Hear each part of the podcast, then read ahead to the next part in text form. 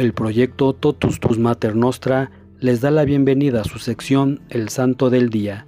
Hoy 26 de octubre conmemoramos a San Fulco. San Fulco pasa a la historia como un gran pacificador. Su apellido Scotti es irlandés.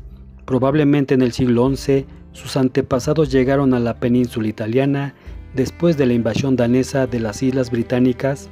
Estas fueron encabezadas por el rey Knut, quien no era un hombre de saqueo como alguno de sus predecesores, sino que buscaba la prosperidad de sus conquistas, especialmente a través del comercio, y por ello, durante un viaje a Roma, pidió a los soberanos de Europa regulaciones más justas y mayor seguridad en el camino hacia Roma.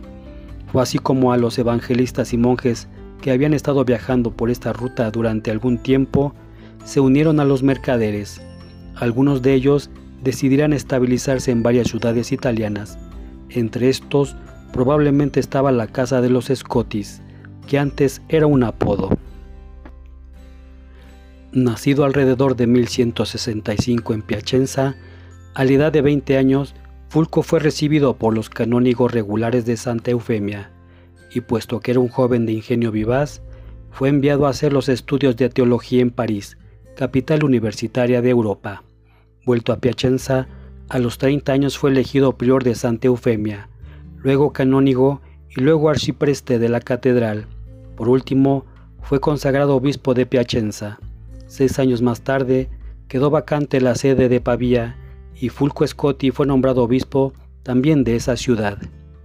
Y es allí cuando gana el mérito de ser considerado un pacificador excepcional. ¿Por qué?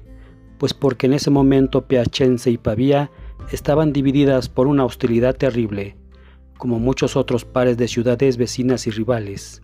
Incluso hoy en día la memoria de viejas rencillas entre las dos ciudades reviven pintorescas tradiciones y aspectos cómicos. En la Edad Media, tales rivalidades no eran nada amistosas, sino como en el caso de Piacenza y Pavía, violentas y sangrientas, causa de luto y de ruinas.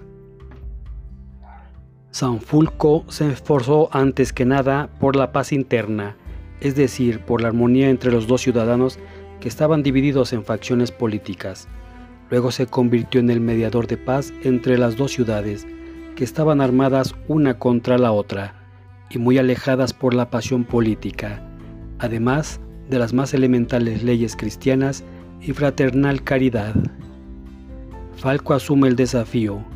Su objetivo es acabar con aquella histórica y aparente irresoluble hostilidad.